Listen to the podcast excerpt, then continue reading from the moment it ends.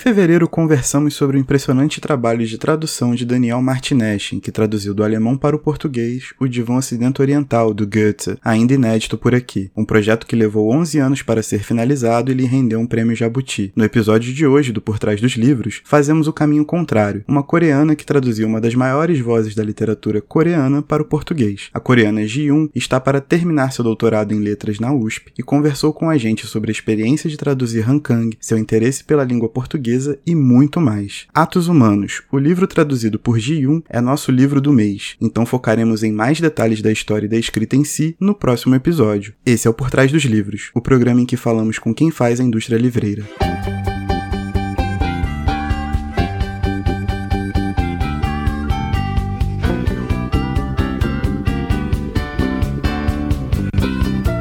Vamos lá então. Como é que começou seu interesse pelo português? Como é que foi aprender e estudar essa língua? Nossa, essa pergunta tem duas versões, mas eu vou, vou falar uma coisa mais oficial. Depois da graduação, eu fiz graduação na cultura chinesa e a filosofia, que não tem nada a ver com português. Mas, enfim, depois da graduação, eu comecei a trabalhar numa empresa de trading, que é né, negócio internacional. Aí essa empresa tinha, bom, nesse ano a empresa é grande, né? Então ela investiu muito dinheiro num, numa empresa aqui do Brasil. E aí eu estava trabalhando no departamento de recursos humanos e eles estavam procurando, eles, né, é, meu chefe me mandou achar um professor de português para treinar essas pessoas que iam vir para o Brasil, né, por causa desse investimento, esse projeto projeto. Eu não viria porque eu era, né, um, é, uma novata, né? Mas eu, como eu gosto de aprender língua, eu comecei a participar da aula junto com eles. E aí eu comecei a aprender lá na empresa por um ano. Aí assim que comecei a, a aprender a língua. Só que, na verdade, eu morava na China também. Quando graduação, aí eu tinha um namorado brasileiro. Mas a gente já tinha terminado, sabe? E a gente se comunicava em inglês, porque era a única língua em comum. Ele não falava coreano nem chinês, eu não falava português, então a gente se comunicava em inglês. Mas não sei que quando eu, né, é, acabei recebendo esse trabalho de achar um professor de português, eu pensei, nossa, na época não consegui, mas agora, né, mesmo é, não tava mais com ele, eu tava interessada, aí eu comecei a aprender. E aí eu trabalhei lá por dois anos e meio, mais ou menos. Aí eu saí, eu viajei para América do Sul, né, por mais ou menos oito, oito meses, oito, nove meses. Aí nessa época eu conheci o Brasil, pela primeira vez, né? Mas é, eu aprendi um ano, mas uma vez por semana trabalhando. Então eu quase não falava nada, não entendia nada, mas eu conheci o Brasil. Eu viajei mais ou menos quatro meses no Brasil, aí eu fui para outros países, né? E aí eu voltei para Coreia. Eu tava pensando o que, o que fazer na vida, né? Porque eu tinha saído e era para eu voltar a trabalhar, mas eu não sei, ainda não queria. E aí eu decidi fazer mestrado na literatura brasileira. Estudei, aí entrei e agora eu tô aqui fazendo doutorado aqui no, no Brasil. Então, assim que começou, na verdade, foi primeiro, não sei, foi por causa do ex-namorado brasileiro, aí depois veio essa chance. Ah, durante essa viagem, eu ouvi muitas músicas brasileiras aqui. Eu conheci algumas amigas muito, assim, maravilhosas que apresentaram muita coisa, muita cultura brasileira durante esse tempo. É quatro meses, é pouco tempo, mas ao mesmo tempo, né? E eu gostei muito da sonoridade da música brasileira, porque eu viajei para os outros países que, onde se fala espanhol também, né? Mas eu decidi fazer literatura brasileira, embora eu não, não tinha lido muita obra. Em primeiro lugar, não tem muitas obras traduzidas, né, em coreano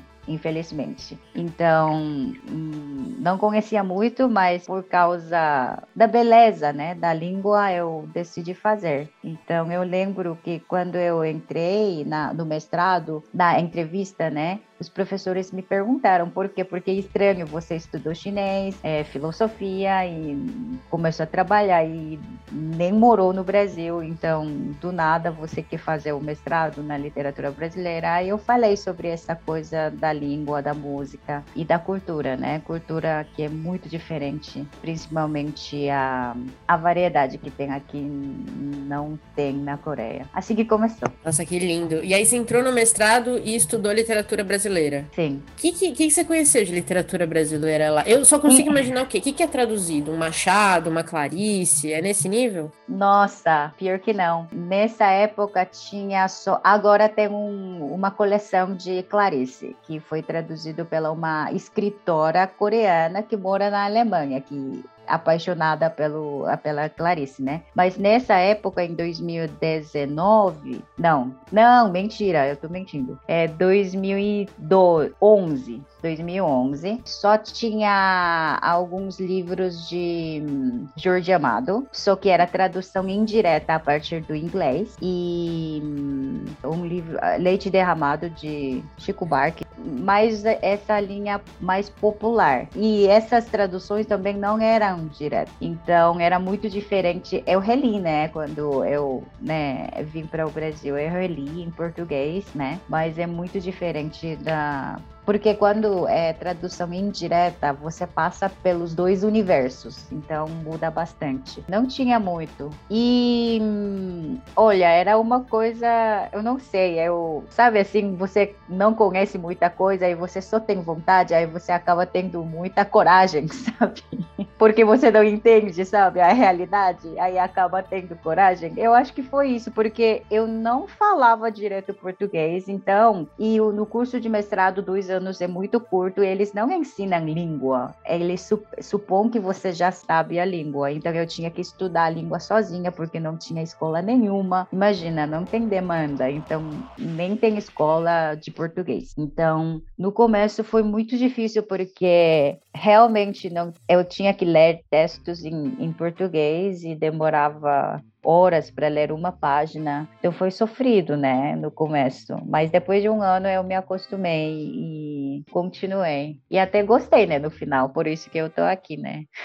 A gente tinha que mandar a Anitta pra Coreia, né, para popularizar o português e aí ter mais gente interessada em aprender. Sim, pô. talvez, sim. É, a gente tem então, a gente tem uma situação parecida de lá para cá, né? Por exemplo, o que está vindo para cá de literatura coreana é Exato. também o que já está fazendo muito sucesso, né? A Han Kang é um, é um grande hum. exemplo disso. Hum. Imagino que o nosso, se a gente olhar tudo de coreano que foi traduzido, falta muita, muita é, literatura coreana clássica, deve faltar muita coisa. A gente deve ter muitos buracos aqui. Hum. E inclusive o seu trabalho final de doutorado também envolve a Han Kang, né? Uhum. Como é que surgiu o seu interesse pela autora? Então, pela autora, não foi bem pela autora. Na verdade, a Han Gang, né, já, já é uma escritora mais lida na Coreia hoje, né? Já faz tempo isso. Hoje em dia tem mais escritores novos, né, que tá aparecendo, mas eu ler Han Gang não é nenhuma novidade, porque muitas pessoas que gostam de ler, ler Han Gang. Mas é, essa decisão de estudar Han Gang surgiu por causa de uma obra dela, que é a aula de grego que eu tô pesquisando no meu doutorado agora, que tem a ver com a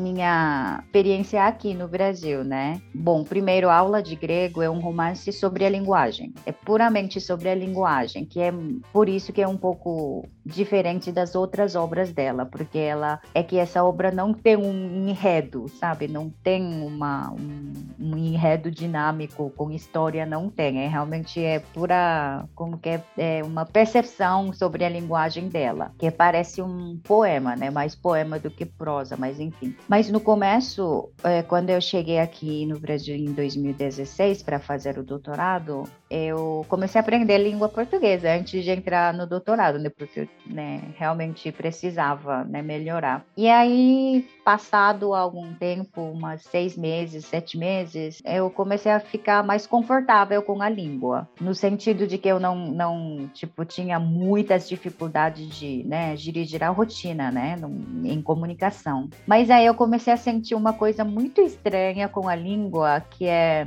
eu até hoje é difícil explicar, mas resumindo, eu falava português e aí eu ouvia o que eu falava, mas eu não conseguia entender o que eu falava. Claro, eu conseguia entender os significados das palavras, por isso que eu usei, né, aquelas palavras para falar, mas assim eu entendia o significado, mas eu não sentia o que eu falava. E aí quando o, né, o outro, né, o brasileiro, brasileira, escutando, né, reagindo, aí eu comecei a pensar, mas você está me entendendo mesmo, mesmo? Aí perguntava isso, né? Porque assim, eu sentia que a eu não conseguia sentir o que eu estava falando. E aí eu comecei a duvidar, será que eu estou entendendo o que eu estou falando? Não é que não é a questão da fala do outro. E ao mesmo tempo, eu me sentia assim voando. Eu, eu, eu me sentia como como fantasma, assim, eu existo aqui pisando, vendo as coisas, mas ao mesmo tempo parece que eu tô fora desse mundo, ou tem alguma coisa entre, né, esse, a, o Brasil e eu, né? Foi muito difícil essa, essa época, porque eu me sentia invisível muitas vezes, e eu não sabia porquê, mas eu, eu com algum, alguns acontecimentos, eu cheguei a entender que isso tinha a ver com a linguagem, a relação comigo com o português, porque eu não conseguia tocar português enquanto eu, eu sentia que eu podia tocar coreano, sabe? E aí eu tava sofrendo por causa disso, que é uma coisa que eu não podia explicar para ninguém e eu tava eu tentava explicar para mim mesma, né, o que é realmente isso, porque eu me sentia assim invisível, fantasma voando. Aí esse livro falava isso, era impressionante. Eu tinha lido a romance, né, já alguns anos atrás, mas dessa vez eu estava pesquisando para escolher alguma obra para minha pesquisa de doutorado. Aí eu acabei lendo essa obra de novo. Aí foi uma uma experiência, uma leitura chocante para mim, porque realmente ela verbalizou tudo que eu estava sentindo que eu não podia explicar em palavras. Aí eu nem nem pensei duas vezes, eu decidi estudar aquilo sobre a linguagem. Aí começou a surgir o meu interesse mais assim profundo pela escritora, né? Então assim que começou pela obra, não por ela primeiro. Mas eu já, já li as, os livros dela, né? E aí eu comecei o doutorado. Agora, como que eu cheguei no Atos Humanos? Eu estava procurando uma editora para publicar a aula de grego, que eu traduzi ao longo dos quatro anos, né, da, da minha pesquisa. Mas essa obra é assim, não é tão. Porque os dois romances publicados dela aqui, que é a Vegetariana e Atos Humanos, são os livros muito fortes, com a linguagem forte, imagem muito vívida, né, muito forte, que mesmo que não seja tão fácil de ler por causa da que ele mexe em emoção, é, mas as pessoas se interessam mais, né, quando né, tem uma coisa mais forte. Mas a aula de grego é uma obra um pouco mais suave, mas é muito profundo e intenso, mas exige muita concentração para você entrar nesse ritmo, né? Ou seja, não é menos popular do que as outras obras famosas dela. Então foi um pouco difícil, né, achar uma editora. Mas eu estava procurando e aí eu conheci uma coreana, descendente coreana, e ela falou que a editora todavia está procurando alguma algum tradutor para uma obra, né? Então eu pensei, talvez eu podia negociar com essa editora. Aí eu acabei falando com um editor de lá, mas no, enfim, eles estavam procurando um tra tradutor para atos humanos, porque eles já tinham comprado o uh, direito autoral e não estava achando um tradutor e ainda não tinha interesse em aula de grego, né? Aí, eh, no começo eu, bom, eu no começo quando ele sugeriu isso, eu falei não. Primeiro, eles davam um período muito curto, oito meses, nove meses da tradução. E imagina, eu demorei quatro anos para tradu traduzir aula de grego, né? Um romance menos grosso do que Atos Humanos. Então eu pensei, não, não, eu não sou capaz, não, não posso. Mas ele começou a falar que não, não fala não agora, volta para casa, pensa e aí a gente conversa de novo, né? E mas além do período curto que eles dão, é que Atos Humanos é um romance que tem um assunto muito sensível, sensível demais, que um assunto que ainda não está resolvido na história coreana. E eu, eu sei o peso do, do, da obra, então eu não, eu não. E além de tudo, eu li muitos, muitos livros dela, mas esse é o talvez seja o livro que eu, eu gosto mais e eu valorizo mais. Além do tema pesado, né? E eu pensei, nossa, eu não posso estragar essa obra, não posso. E aí eu falei, não, não dá. Voltei para casa, mas é, fica pensando, né? Assim, nossa, mas por um lado você tem esse desejo de, nossa, se eu conseguir traduzir essa obra seria maravilhoso na minha, né, no meu estudo, na minha vida mesmo. Por outro lado, não, não posso fazer isso, eu não posso mexer essa obra, não. Aí eu acabei falando com a minha orientadora, né, que sobre né, essa sugestão da editora. Aí ela escutou, escutou, eu falei toda essa preocupação e meu, né, meu querer também ao mesmo tempo esse conflito. Aí ela falou, não, vamos fazer, eu te ajudo, vamos, porque vai ser um trabalho muito valioso em todo sentido. E aí eu acabei pegando, justamente por causa dessa é, por um lado eu queria, mas por outro lado eu não tinha coragem, né? Mas a minha orientadora me estimulou assim, não, vamos fazer, vamos. Aí começou, né? Aí eu sofri muito.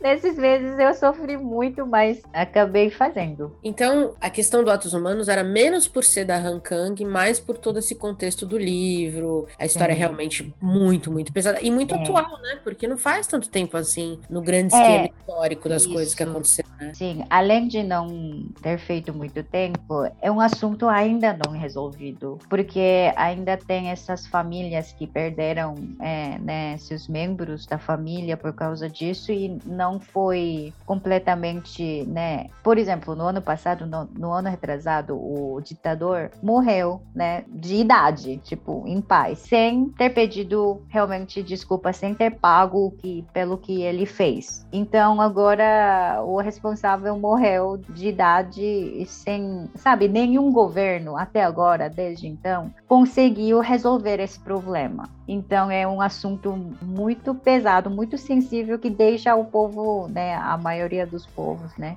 porque tem povo que não, não acha assim, em agonia, realmente. Tipo, um ex-presidente morreu, né? Um ditador morreu. A gente não fica feliz em cima da morte de ninguém, né? E ao mesmo tempo é muito. Ele morreu é uma coisa que a gente tem que né, mostrar um respeito e nem pode ficar feliz porque essa pessoa que matou muita gente morreu, não somente por causa dessa, dessa coisa que a gente tem que respeitar qualquer morte. Mas assim, e agora? A pessoa morreu, o que né? De onde vem, então, desculpa, responsabilidade pelo que aconteceu. Então, foi uma morte que deixou todo mundo em pânico, em agonia, sabe? Assim, então, bom, esse acontecimento histórico é uma coisa tão sensível, pesado, porque nenhum governo conseguiu resolver até hoje, por causa das razões políticas. Eu, eu lendo o livro, eu senti uma proximidade muito grande da história coreana com a história brasileira, né? A gente tem, a gente também tem uma ditadura aí que nunca foi. A gente colocou um pano em cima e segue vivendo porque você tem que fazer isso, né? Você não pode ficar duelando com o seu passado eternamente, porque senão você não vai para frente. Mas eu senti uma proximidade muito grande. Nas... Eu não conhecia a história, né? É, eu fui conhecer lendo o livro e pesquisando um pouco mais. Mas é, é literalmente a mesma coisa. Acabou aquilo e, foi traumático para a nação inteira. E a gente fica, todo mundo fica com aquela sensação de e agora? E, e não acaba, né? E não passa. E eu imagino que para quem teve familiares, para quem passou por isso, porque aqui no Brasil também a gente tem pessoas que foram torturadas vivas até hoje. Como é que a gente lida com os traumas dessas pessoas, né? Então a gente tem toda uma geração traumatizada que ninguém nunca tocou no assunto, a gente finge que, né, tudo muito sensível, tudo muito difícil.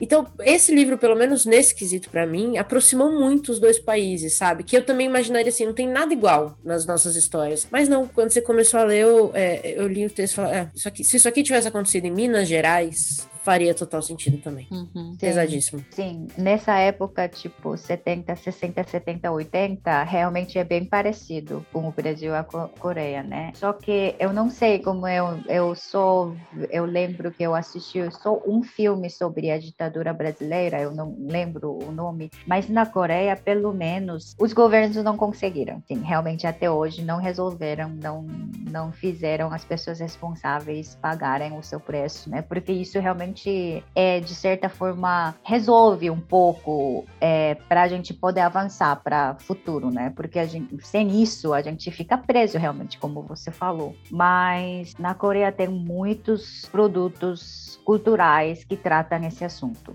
muitos filmes, muitos livros, teatros. Então, no nível não governo, tem muita muita tentativa, muitas, né, muitas atividades mesmo. E esse livro é uma um deles, né? Só que esse esse romance é considerado, eu acho que eu, eu não lembro, mas eu li numa notícia numa, internet que é um dos produtos culturais que tratam essa, esse acontecimento, né? O Ilpar da, da Coreia, é, é, mais bem feito, né? Que é realmente não só porque ele trata o assunto, mas do ponto de vista literatura, sabe? Literária, que é realmente é um romance muito bem feito, de maneira muito sensível, com a linguagem é, maravilhosa da escritora. Eu acho que é, esse livro é um, é um exemplo muito bom da resistência cultural, porque é só o que resta, né? Quando, quando o governo não resolve, é a cultura que mantém viva a memória do que o governo quer apagar. Sim. Então, é, eu fiquei pensando também. A gente, eu não sei se a gente tem um livro com essa sensibilidade que fale da ditadura, talvez eu não conheça, mas a gente também teve, uma,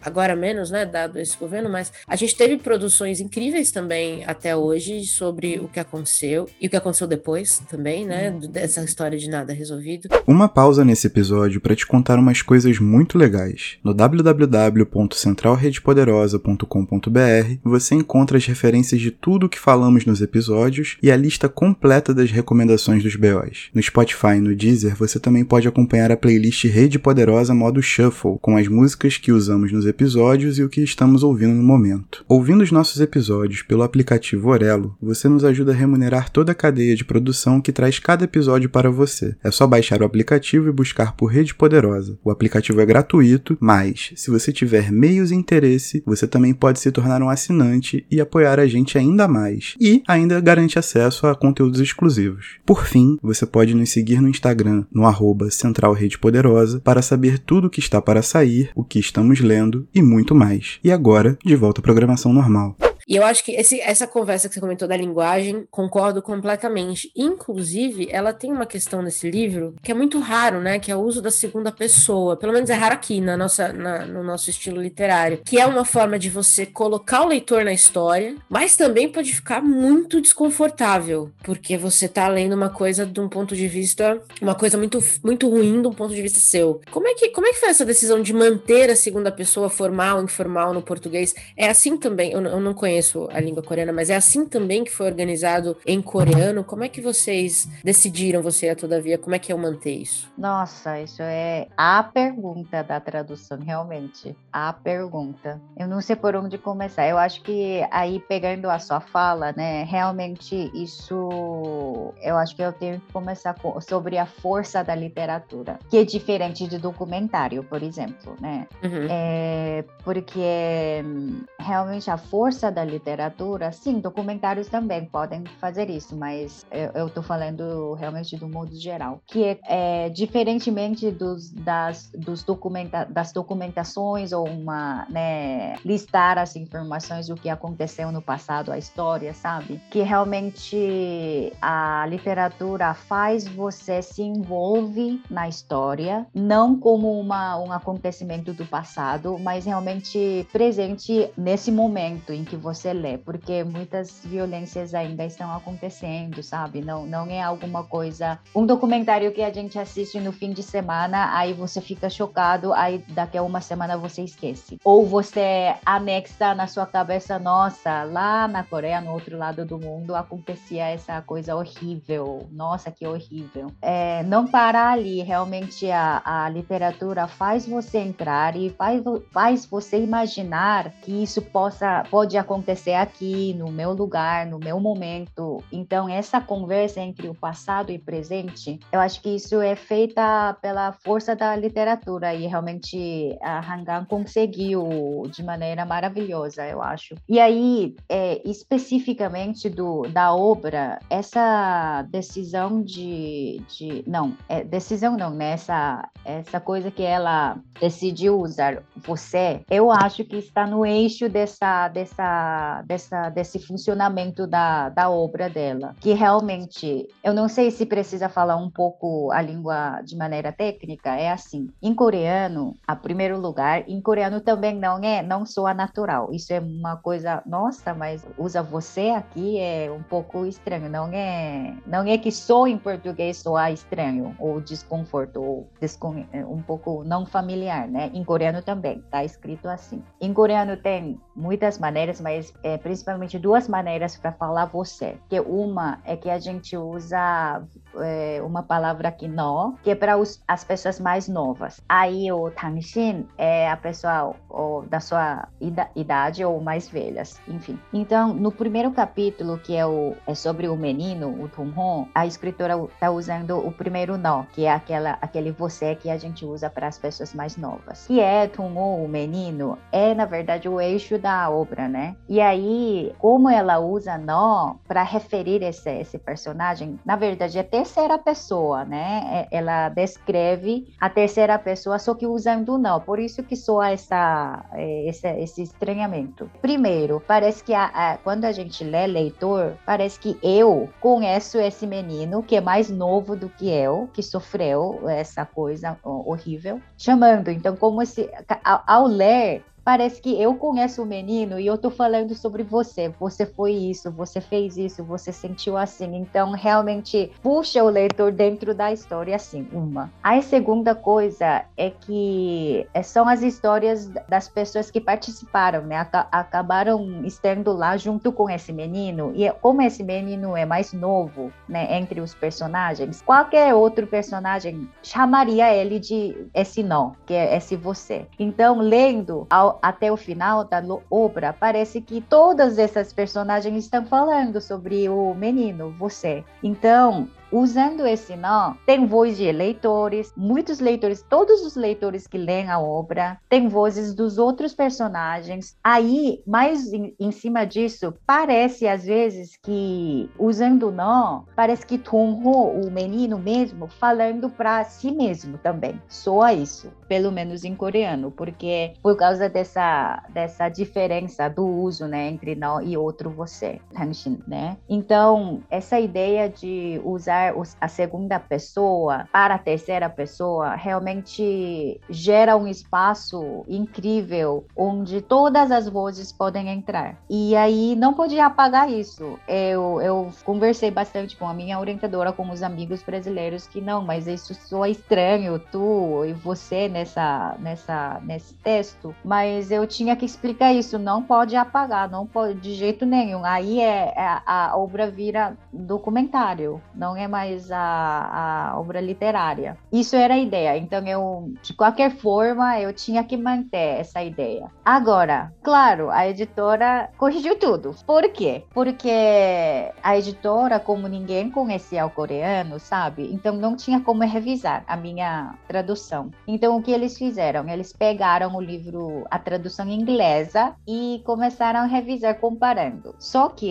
essa tradução inglesa é totalmente outra outra proposta. Outra proposta. Então, ela trocou tudo em terceira pessoa, bem direto. Por exemplo, no terceiro capítulo, que é sobre uma menina, né, que não aparece no, no primeiro capítulo, no primeiro, primeira parte do capítulo 3, que é, é sobre a edi é, uma editora, né, o personagem editora. O livro coreano começa assim: ela levou sete tapas, sem nenhuma explicação, né? Quem é ela? Quem, por quê? Ela, começa ela. Mas em, na tradução inglesa explica o nome tal, editora, levou sete tapas. Então eu entendo que é muito ambíguo esse choque, né? Sem explicação, de repente fala ela e a tradução inglesa resolveu esclarecer. Mas ao meu ver, aí apaga esse espaço onde entra as vozes diferentes. É tipo, vira uma, uma narração de um, um narrador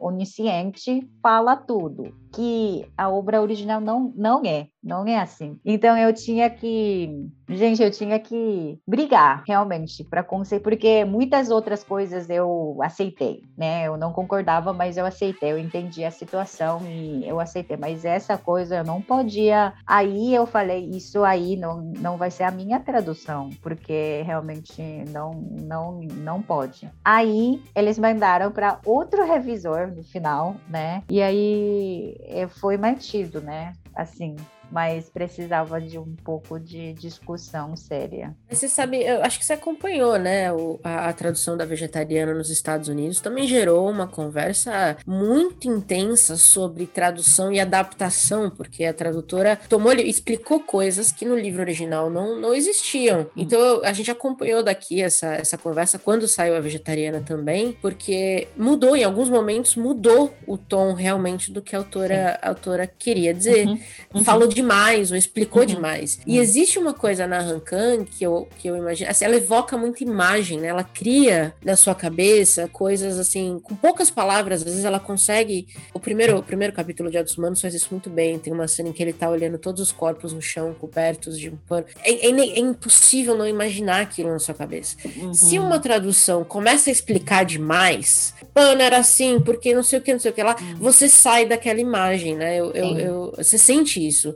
Nossa, então eu imagino exatamente. mesmo que a tradução não deve ser simples, não é simples em nada, né? Porque além das línguas serem muito diferentes, como é que você traduz e mantém esse aspecto de, de imagem que ela cria? Eu imagino que deve ter sido realmente muito difícil, né? Bom, primeiro, em relação a essa coisa de né, imagem, né? Realmente, ela fala várias vezes, né, nas entrevistas, como que ela escreve romance. Ela nu nunca pensa na história primeiro. Então ela pensa alguma coisa, aí vem um sentimento sensorial. Pode ser imagem, pode ser alguma coisa auditiva, pode ser uma sensação tátil. Então, ela pega essa sensação, né? Sensação sensorial realmente. E aí, ao escrever, ela tenta aproximar daquela sensação que ela sente. Então, realmente, eu acho que no caso de atos humanos é a imagem mesmo visual. Ela deve ter né, sentido um certo tipo de sensação visual e aí através de usar a linguagem que ela tem, ela tentou se aproximar dessa imagem. Então por isso que é muito presente, né? Agora, se ela já escreve assim, na tradução também você não pode desmontar essa, esse processo de aproximação. Não é que você entra e já é, a, analisa e já interpreta e já esclarece esclarece, explica, não pode. Aí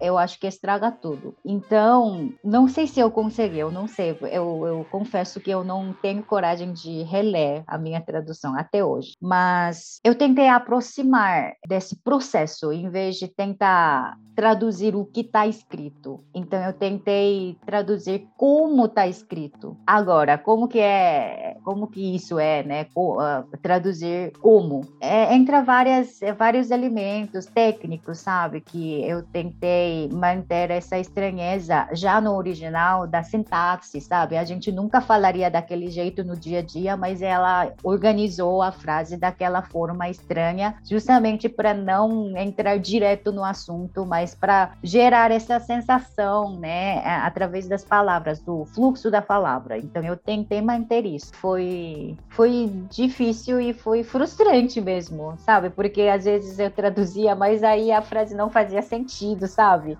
é, até qual nível eu posso manter a estranheza que está no original e, e eu posso gerar esse nível de estranhamento no, em português também, porque isso realmente eu não, ainda não tenho essa, essa habilidade com a língua portuguesa, né? Então isso foi um processo muito difícil mesmo, difícil. É, você pegou uma autora para começar a sua carreira como tradutora, uma autora incrivelmente difícil, né? Já é... foi direto para as cabeças.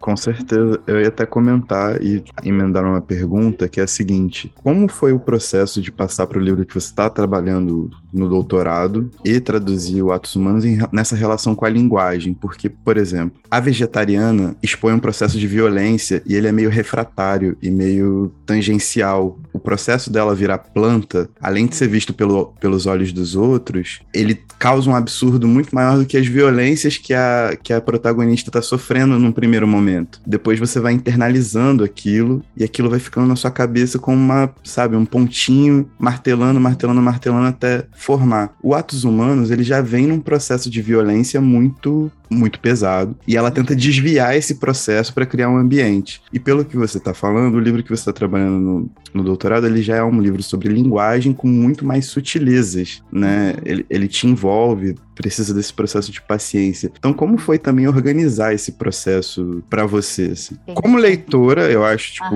importante, mas passar de leitora para tradutora, por exemplo, que são duas obras completamente. Elas trabalham essa, essas sutilezas de maneiras diferentes. Sim, Atos Humanos e a Vegetariana, de certa forma, tem alguma coisa parecida ali na linguagem. E agora a aula de grego tem outro tipo de linguagem, realmente. Só que eu acho que, é, baseando na aula de grego, que né, dá para entender um pouquinho essa visão pela linguagem da escritora da Hangan, eu acho que ela hum, não, as obras dela são muito sensíveis do ponto de vista da linguagem, porque ela eu acho que muitos escritores devem ser assim, mas essa coisa da é, a linguagem no dia a dia, a gente trata a linguagem como uma ferramenta de comunicação, sabe? E aí para comunicar a gente tem que tirar as coisas que as partes que não são necessárias e é, né, coloca o que entra na linguagem, como se como se a linguagem fosse uma ferramenta que a gente coloca alguma coisa dentro. Mas a linguagem que eu acho que a, a escritora, eu acho que procura é a linguagem que não separa o conteúdo e a forma, como a gente costuma pensar, que é essa inseparabilidade da forma e do conteúdo da linguagem, que é esse um, que a forma não é forma que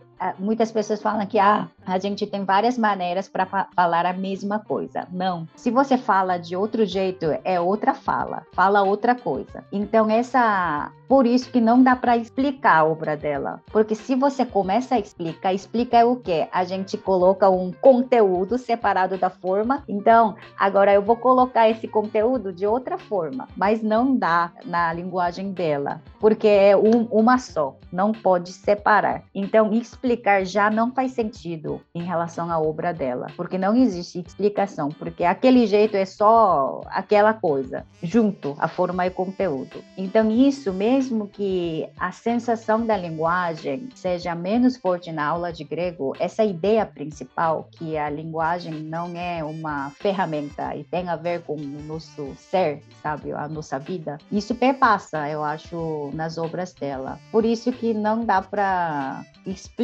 eu acho que realmente, a, principalmente atos humanos, mesmo que seja a, do tema do acontecimento real, não pode ser documentário, não pode explicar, não pode, tipo, retirar, adicionar as coisas fora do texto como em todo, né? Então, essa ideia da linguagem não como signo, né? É uma linguagem como, como uma forma de vida, né? Então, isso perpassa eu acho. Eu tô falando muito não organizado, desculpa. Não, não, tá, não, tá incrível. Eu tô, eu tô é. Tá basicamente uma aula sobre tradução e linguagem, que é a parte mais interessante dessas conversas que a gente tem. Eu, eu tô ouvindo você falar e eu acho que, assim, a cabeça vai rodando e eu acho que isso explica muito de por que essa tradução da vegetariana foi polêmica e ao mesmo tempo ganhou prêmios, ou seja, teve os dois lados. E eu sinto que ela, ela meio que trouxe à tona uma diferença cultural muito importante. E eu não sei se faz sentido isso isso, mas, por exemplo, o, o povo, assim, as Américas, principalmente, talvez até os europeus, tem uma questão de você ter todas as informações na mão, ser um pouco mais duro, um pouco mais lúdico. E eu sinto que a Hankang não. Ela quer te dar essa ilusão, e por outro lado, você indo pesquisar um pouco mais, também vai aprender um pouco mais. Então, tem dois, duas culturas aqui que se chocaram, né, numa tradução de Hankang de, de lá para cá. E talvez no Brasil também, talvez isso também dificulte, né, a tradução no português, porque o português, o brasileiro também é um um pouco assim, né? É muito interessante pensar nesses aspectos culturais. Eu nunca tinha, nunca tinha pensado nisso, mas ouvindo você falar, fica bem claro que, que as culturas também influenciam, né? É, realmente, realmente. Porque, assim, essa. Não, não sou o mundo ocidental, mas é, começou ali porque essa obsessão de ser racional, lógica, é, coerente. É realmente a tradução inglesa, ainda eu não li o inteiro, mas eu acabei vendo, eu acabei vendo as partes para poder conversar com a editora, né? Mas realmente é uma, um esclarecimento em linguagem muito bem escrita, sabe? Tipo, né, o, a tradutora deve conhecer muito bem a sua própria língua inglês, só que isso, eu acho que isso complica ainda mais a situação, porque realmente o resultado é outra coisa do original, talvez outra proposta da tradução. A gente não pode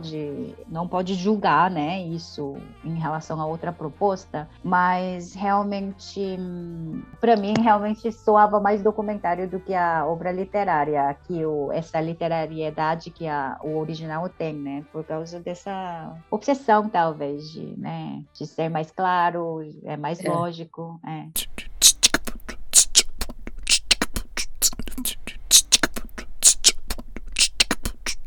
A gente pode ficar aqui mais uma hora falando de Hankan, mas a proposta é, acho que, que, assim, incrível, assim, de novo, uma aula de tradução, principalmente de alguém que aprendeu português, né? Então, é, de lá para cá foi é, impressionante. O que a gente tem visto no Brasil também, tá, bom, no mundo inteiro, em grande parte por causa da música coreana, mas a cultura coreana tem estado aí em todo lugar, tá um boom, né? Como a gente chama uhum. aqui. Tem algum, algum outro autor ou autores que você gostaria de ver traduzidos para o português, ou você mesmo traduzir, ou algumas obras já traduzidas que você recomenda para quem tá ouvindo a gente, gostou de Hankang, quer ler mais, que, que você recomenda? Olha, infelizmente ainda não tem muitas obras traduzidas, né, ao português, mas agora tá tendo. É que eu, tô, tô, eu dou aula na USP, né, na graduação, e tem muitos alunos que têm, começam a ter interesse na tradução literária, na liter, literatura, a partir do, né, da cultura pop, e tem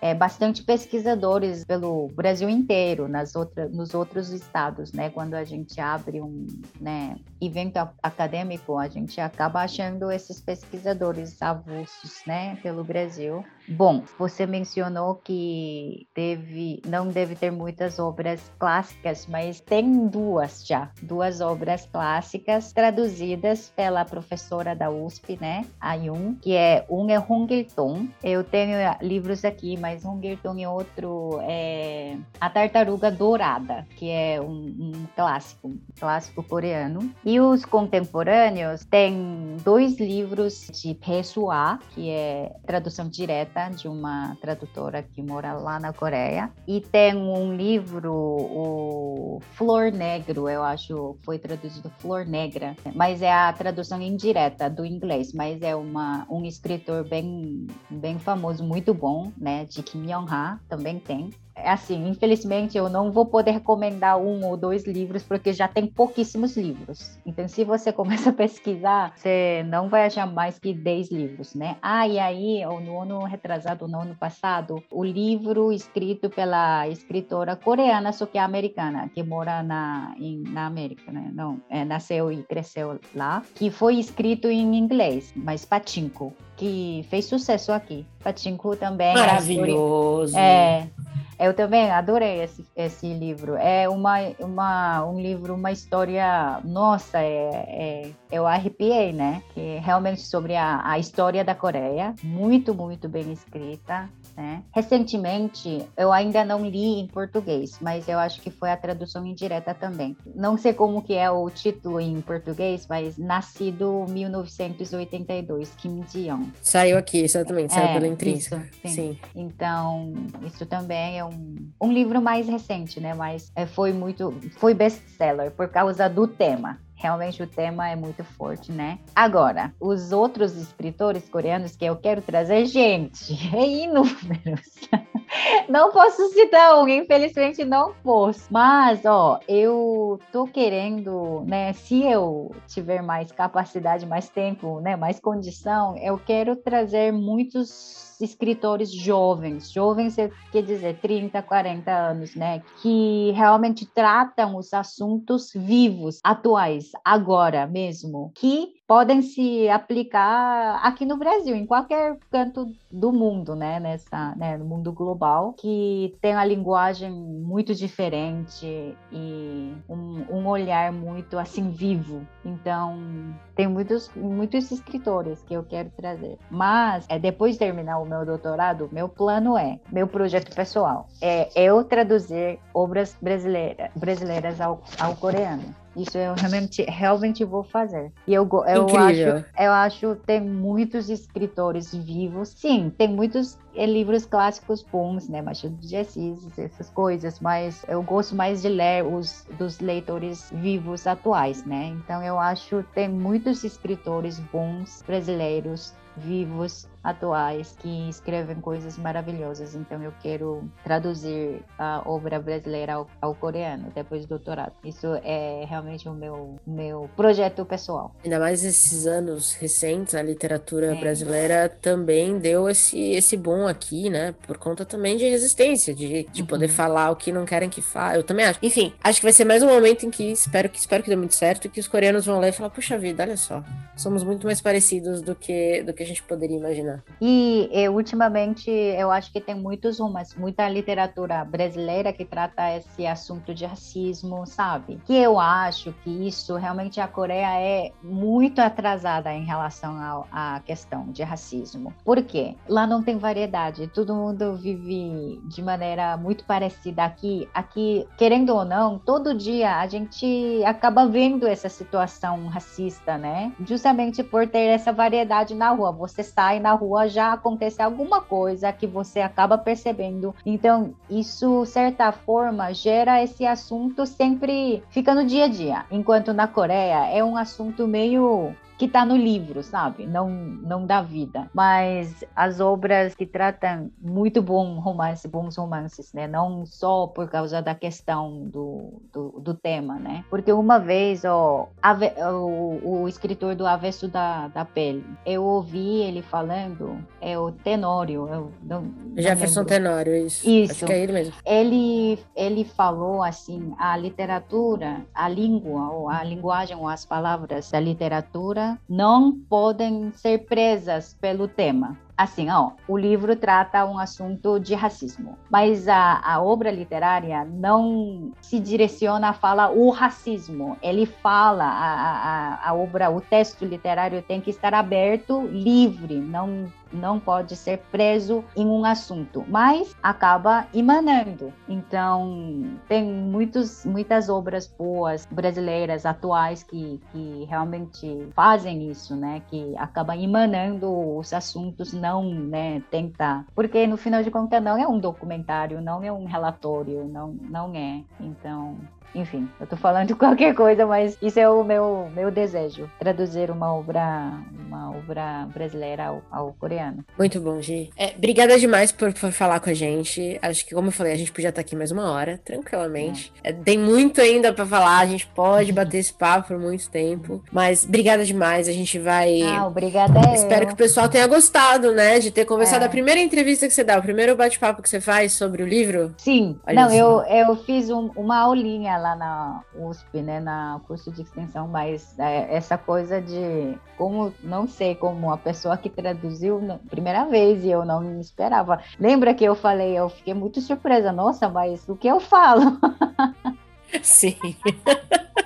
Tem muito Nossa. conteúdo aqui. Espero que você aceite novos convites, principalmente para falar sobre linguagem, que eu fiquei hum, fascinado. Incrível. incrível. É. Mas assim, A gente vai chamar, a gente vai chamar, fica tranquilo. Mas, ah, obrigada, tem. foi legal. Nossa, como é, é bom poder conversar alguma coisa que eu, eu só pensava sozinha, sabe? É muito legal mesmo. Validando, vamos validar é. que realmente é. o que você falou é. faz totalmente sentido. É, muito feliz de poder ter tido esse papo com você. E obrigada pelo seu trabalho em Atos Humanos. Eu acho que se não é. A gente tem apreciado cada vez mais esse trabalho incrível dos tradutores que trazem essas obras que de outra forma a gente nunca ia conhecer. Então, assim, é um trabalho realmente imprescindível das editoras e dos, dos tradutores, porque conecta o mundo pra gente de uma forma, pra gente que não fala todas as línguas, né? Conecta o mundo de uma forma que a gente não poderia nem ter imaginado. Então, obrigada de verdade pelo trabalho, obrigada pelo papo com a gente. E é isso. Obrigada, obrigada pelo convite, de verdade. Foi muito legal. Muito bom. Caio Lima, temos um episódio? Temos um episódio, claro. E tchau. Tchau. Mm-hmm.